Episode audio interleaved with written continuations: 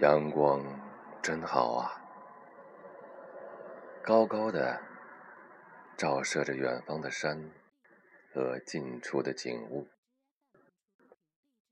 北京的秋天就这样到来了吗？真的是很美啊！不知道这么美的天气会延续多久。昨天晚上。我竟然还看见了星星。要知道，这可是雾霾笼罩的北京啊，好像把一个大锅的锅盖掀起了一样。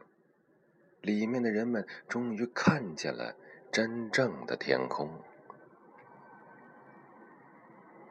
在这样美丽的天气，你怎么能不讲一秋天的童话呢？从前，打南边来了个喇嘛，手里拎着五斤塔嘛；打北边来了个哑巴，腰里还别着个喇叭。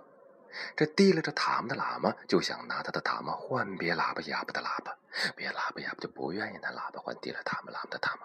这提了塔嘛喇嘛就偏偏要拿塔嘛换别喇叭哑巴的喇叭，这别喇叭哑巴就是不愿意拿喇叭换提了塔嘛喇嘛的塔嘛。这提了塔嘛喇嘛就急了。拿起塔嘛打了别喇叭，哑巴一塔嘛，别喇叭哑巴也急了，拿起喇叭打了提了塔嘛喇嘛一喇叭，也不知是提了塔嘛喇嘛那塔嘛打了别喇叭哑巴一塔嘛，还是别喇叭哑巴那喇叭打了提了塔嘛喇嘛一喇叭。